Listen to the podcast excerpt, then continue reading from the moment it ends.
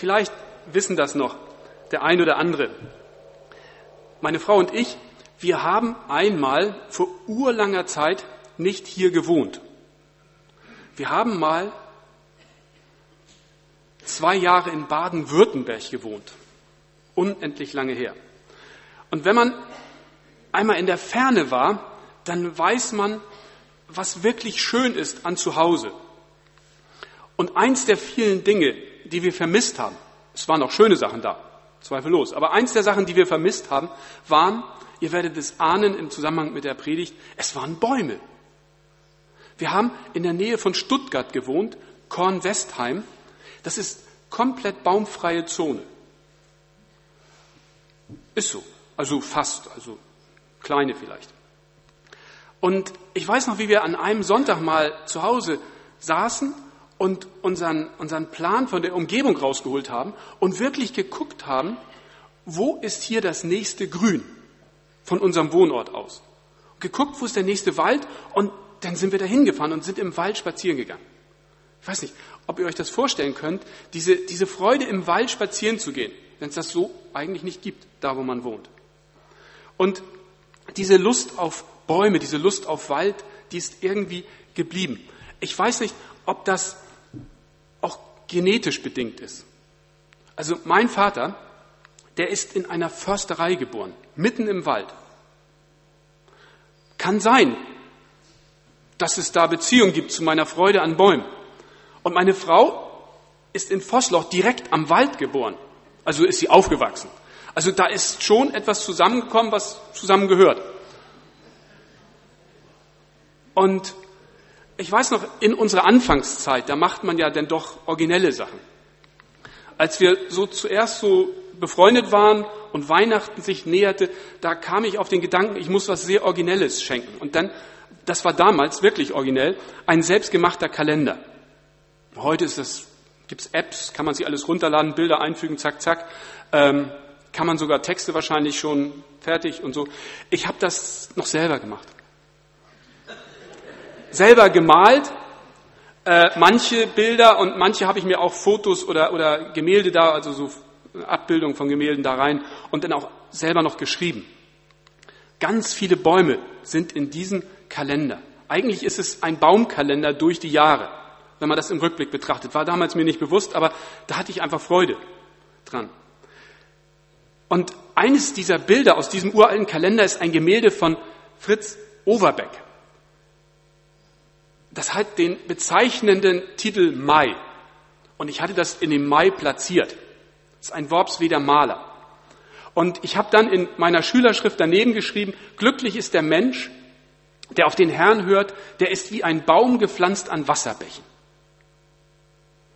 Also mich hat dieser Vers und das Thema Bäume schon immer fasziniert. Dieser Vers drückt so viel Frische, so viel Freude aus, ja, dass er mich eigentlich wirklich mein Leben lang begleitet hat.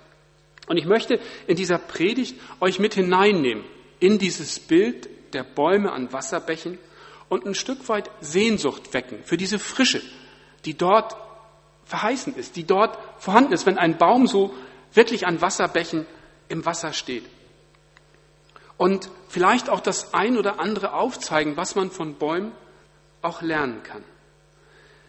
Der Text stammt aus dem Psalm 1 und in der vertrauten Luther-Übersetzung heißt dieser Psalm 1 ganz, Wohl dem, der nicht wandelt im Rat der Gottlosen, noch tritt auf den Weg der Sünder, noch sitzt, wo die Spötter sitzen, sondern hat seine Lust am Gesetz des Herrn und sinnt über sein Gesetz Tag und Nacht der ist wie ein Baum gepflanzt an Wasserbächen, der seine Frucht bringt zu seiner Zeit und seine Blätter verwelken nicht.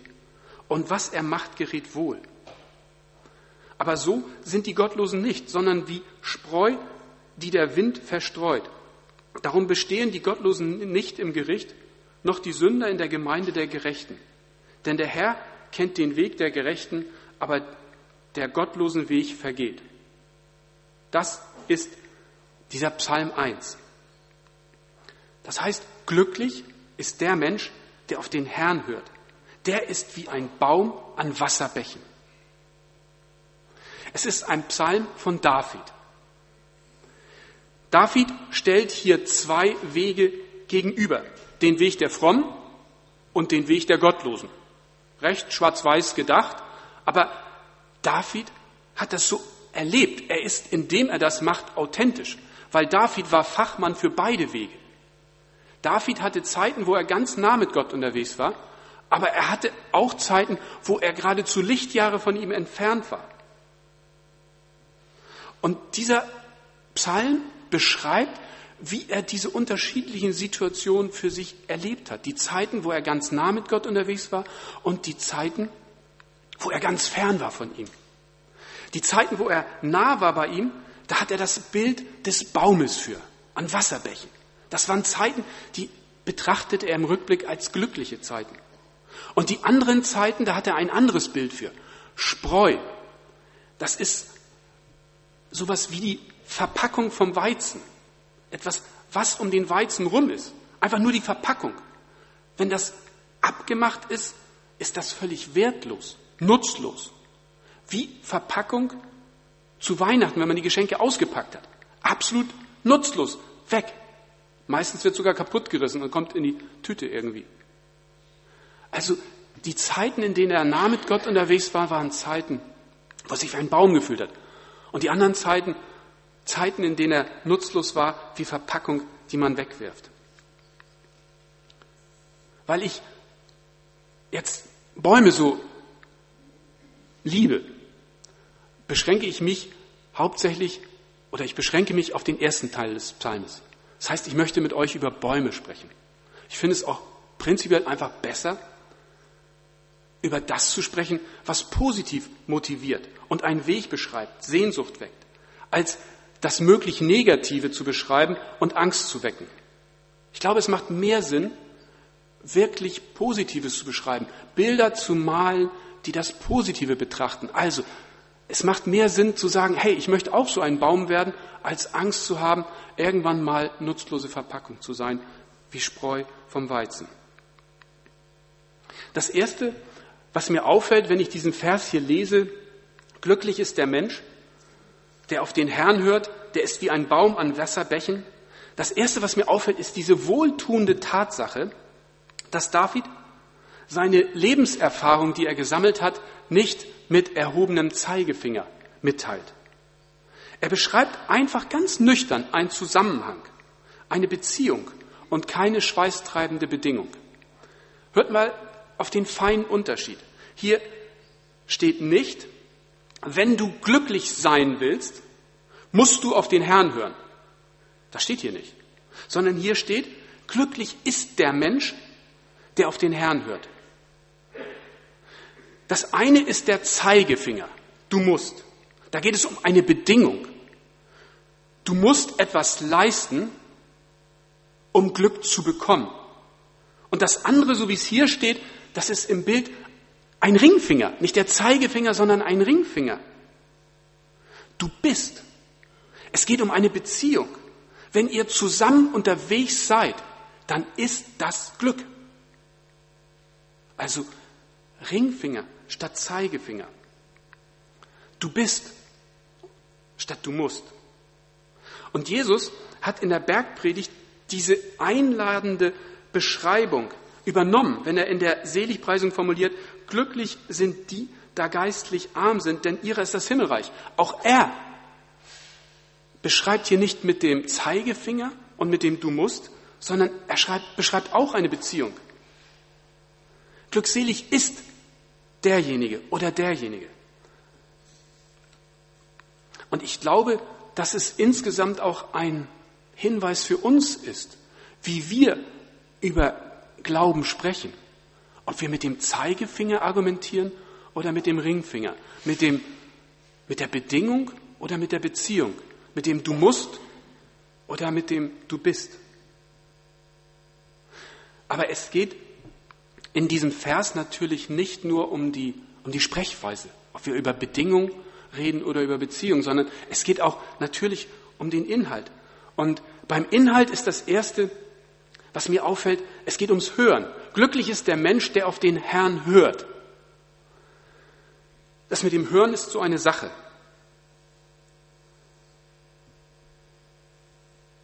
hängt tatsächlich ganz zentral ab im Leben davon, auf wen wir hören. Auf wen wir hören. Ich bin ein Mensch, der eigentlich mit einem relativ starken Harmoniebedürfnis ausgestattet ist. Und Menschen, die so geprägt sind, versuchen, möglichst viele Stimmen zu hören, weil sie mit möglichst vielen in Harmonie sein wollen. Da kann man ganz schön wuschig werden, wenn man versucht, auf alle zu hören. Oder zumindest auf die meisten. Und ich glaube, dass das ein Irrglaube ist.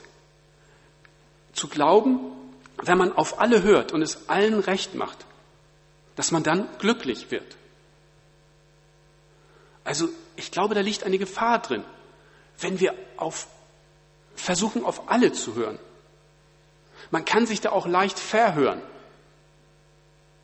Und dann wird es schwierig.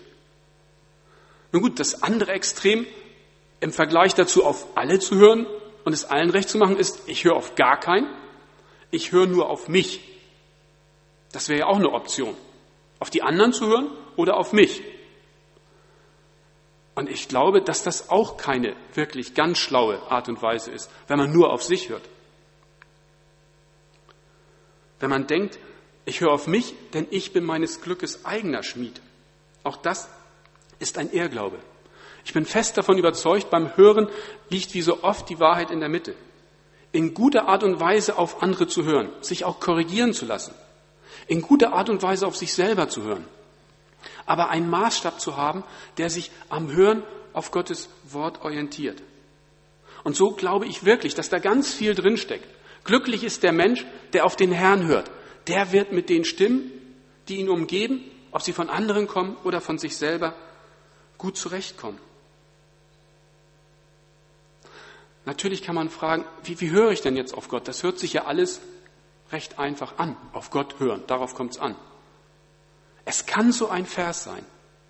Es kann so ein Vers sein, glücklich ist der Mensch, der auf den Herrn hört, der einem einfach nachgeht, der einem ins Nachdenken führt, der einen auch vielleicht ein Stück weit nicht mehr loslässt, wo man nachdenkt. Wie höre ich auf Gott? Und was sagt er mir? Es kann aber auch ein Bild sein, wie zum Beispiel so ein Bild eines Baumes. Auch daran kann man sich gedanklich festbeißen und versuchen, ja, auch da ein Stück weit zu hören, was will Gott eigentlich damit sagen, wenn er dieses Glück, was hier beschrieben wird, vergleicht mit einem Baum an Wasserbächen. Die Verheißung in diesem Psalm ist Glück. Aber als David diesen Psalm geschrieben hat, da hat er sich wahrscheinlich überlegt, wenn ich es dabei belasse, glücklich ist der Mensch, der auf den Herrn hört, Punkt. Dann könnte es ja sein, dass die Leute, die das dann irgendwann lesen, mit dem Begriff Glück vielleicht nicht so viel anfangen können. Dass ihnen das zu schwammig ist. Was ist denn Glück? Das ist für jeden was anderes. Und deswegen hat David gedacht, ich will diese Aussage noch mit einem Bild untermalen, im wahrsten Sinne des Wortes, untermalen. Glücklich ist der Mensch, der auf den Herrn hört, der ist wie ein Baum gepflanzt an Wasserbächen. Was heißt das jetzt? Wie ein Baum an Wasserbächen. Okay, ein, ein Baum, der, dem es gut geht, der versorgt wird, der Kraft in seinen Wurzeln empfängt. Aber man kann sich auch tiefer reindenken. Dieses Bild des Baumes, das hat die Menschen schon immer fasziniert. Und es gibt Menschen, die denken sich gern in Bilder rein. Mystiker die einfach Freude daran haben, ein Stück weit sich fast zu versenken in so ein Bild. Und eine davon ist eine Katharina von Siena. Die hat einmal das geistliche Leben mit einem Baum verglichen. Und sie beschreibt das so. Der Baumstamm, das ist die Liebe. Und das Herz des Baumes ist die Mitte von der der ganze Baum lebt. Dieses Herz des Baumes ist die Geduld. Und die Wurzeln sind die Erkenntnis von uns selbst und von Gott. Und die Äste, die sich in den Himmel strecken, sind das Unterscheidungsvermögen. Und ich habe jetzt am Anfang ein bisschen geprotzt, dass ich so gut malen kann und meine Frau damit in jungen Jahren beglückt habe. Deswegen steht hier dieses Flipchart und ich versuche jetzt mal einen Baum zu skizzieren.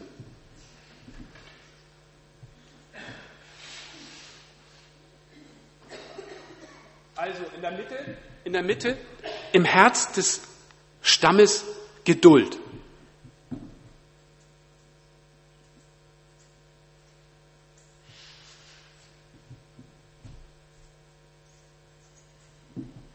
Der Baumstamm, so hat die Katharina von Siena gesagt, Liebe.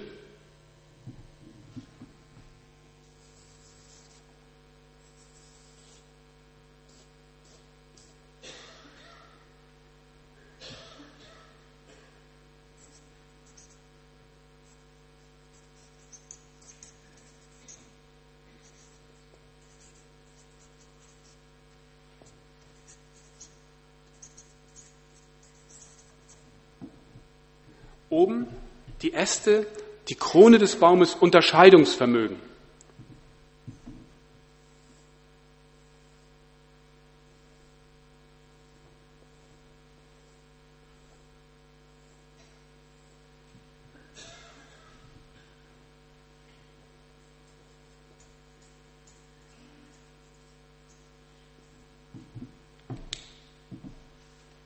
Und die Wurzeln Erkenntnis. Vielleicht einfach, wer gute Augen hat, kann das sehen. Geduld. Geduld tatsächlich als Zentrum. Man lernt von einem Baum Geduld. Geduld ist die Mitte des Baumes. Und wenn man sich an die Einleitung von Gerhard erinnert, hey, was für Geduld war da erforderlich, dass der Baum so lange wächst. Wenn man so einen Baum betrachtet, der wächst einfach. Ein Ring nach dem anderen. Uns wäre das wahrscheinlich alles viel zu langweilig, so immer am gleichen Ort und Jahr für Jahr ein Ring. Warum nicht zwei Ringe? Aber der Baum hat Geduld. Er wächst langsam und er kann auch darauf reagieren, wenn es mal eine Schieflage gibt oder wenn rechts und links die anderen ihn nerven. Es gibt ein Gedicht von Rainer Maria Rilke, das ist mir in der letzten Zeit ein paar Mal über den Weg gelaufen. Ich lebe mein Leben in wachsenden Ringen, die sich über die Dinge ziehen. Ich werde den letzten vielleicht nicht vollbringen, aber versuchen will ich ihn. Ich lebe mein Leben in wachsenden Ringen. Und damit das gelingt, brauchen wir Geduld. Weil wenn wir in diesem langsamen Wachstumsprozess, wie bei einem Baum, Hektik entwickeln, dann wird es schief. Der, Brau, der Baum ist ein Bild für Geduld. Wie kann man sowas, wie, wie kann Geduld griffig werden? Wenn man zum Beispiel an jemanden in der Ausbildung denkt, dann kann man sich tatsächlich manchmal die Haare raufen, wenn man sagt, pff, hätte aber schon anders laufen können. Aber wenn man dann sich ein Stück weit zurücknimmt und dann betrachtet, was hat sich nicht schon alles entwickelt, dann muss man sagen, ja, da ist sehr viel Entwicklung. Ist noch nicht perfekt, aber es ist sehr viel Entwicklung da gewesen. Und man muss mit vielen Geduld haben. Sicherlich auch, abends sind ja doch eher so die Älteren da, im Verhältnis zu den Kindern. Auch da muss man manchmal Geduld haben, wie sich das entwickelt. Und dann merkt man, hey, da ist doch viel Wachstum passiert. Und man kann sich freuen. wenn man da Hektik wird und zu viel erwartet, dann merkt man, dass das Ergebnis keine Liebe ist. Ich bin fest davon überzeugt, dass da unheimlich viel Sinn drin steckt, dass aus der Mitte der Geduld Liebe entsteht.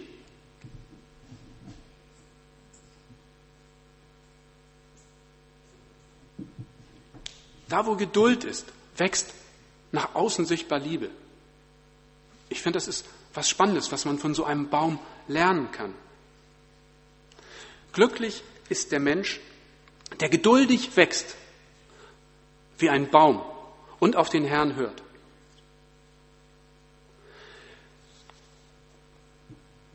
Wir müssen uns noch mit den Wurzeln beschäftigen.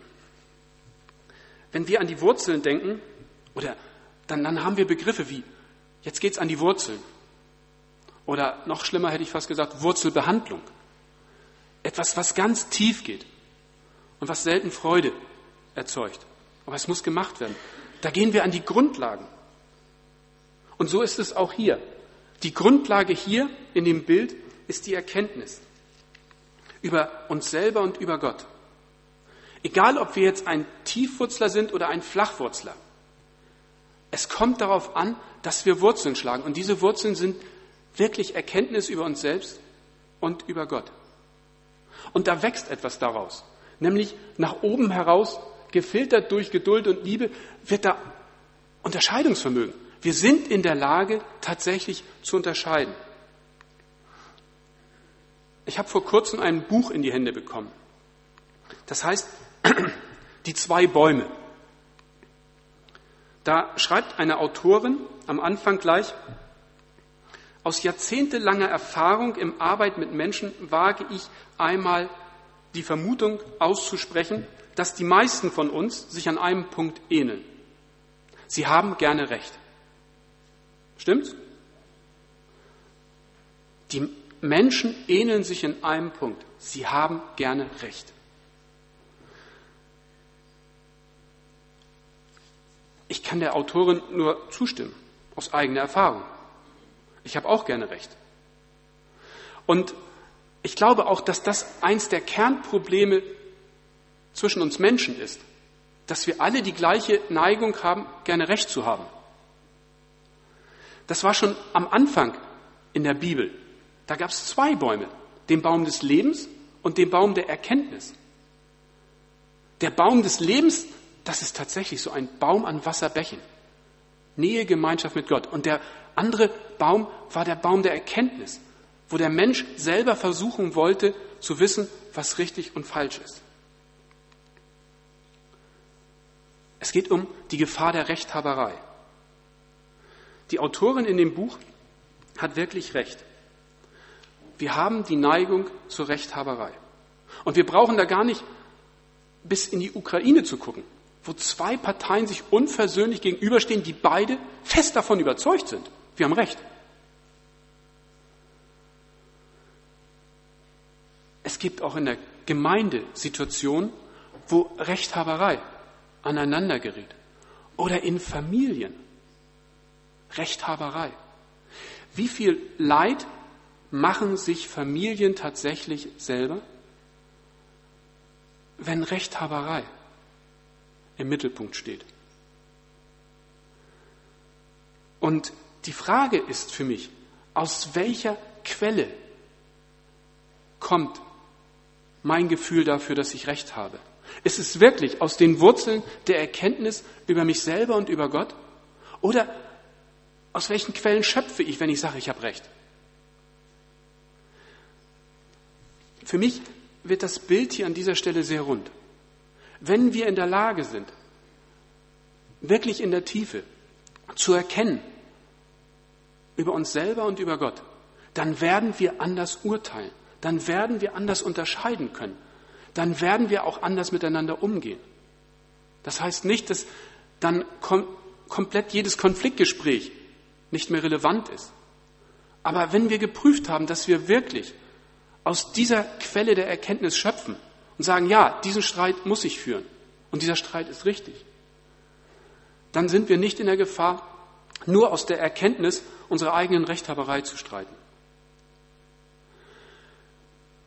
Zwei Dinge lerne ich aus diesem Bild des Baumes.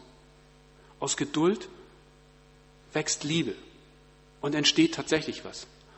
Und aus der richtigen Erkenntnis entsteht ein Unterscheidungsvermögen, das nicht rechthaberisch ist. Ein letzter Gedanke. Es geht darum, dass dieser Baum an den Wasserbächen mit dem Glück verglichen wird. Dieses Bild hat David extra dazu zusätzlich benutzt, um zu beschreiben, was er als Glück empfindet. Dass, dieses, dass dieser Baum an den Wasserbächen ein Bild für das Leben ist, und zwar ein Leben in Fülle. Jesus greift das Bild vom Baum des Lebens auf, wenn er sagt, ich bin gekommen, Also Jesus selber ist gekommen, damit sie das Leben und volle Genüge haben sollen. Leben in Fülle, darum geht es. Er will uns dieses Leben geben. In den vergangenen Tagen ist uns sehr deutlich geworden, wie zerbrechlich dieses Leben ist. Und es geht mir nahe, wenn jemand stirbt, der genauso alt ist wie ich und der genauso wie ich noch viel vorhatte. Wir haben das Leben nicht im Griff. Weder wie lange es dauert, noch wie es gelingt. Aber wir können das Leben jetzt, jetzt in diesem Moment leben und nicht immer wieder diese Verschiebetendenz entwickeln. Diese Verschiebetendenz, die heißt, wenn ich das und das hinter mir habe, dann fange ich an zu leben. Wenn das und das erst durch ist, dann fange ich an zu leben. Leben ist immer Gegenwart. Leben ist immer jetzt. Und der zweite Gedanke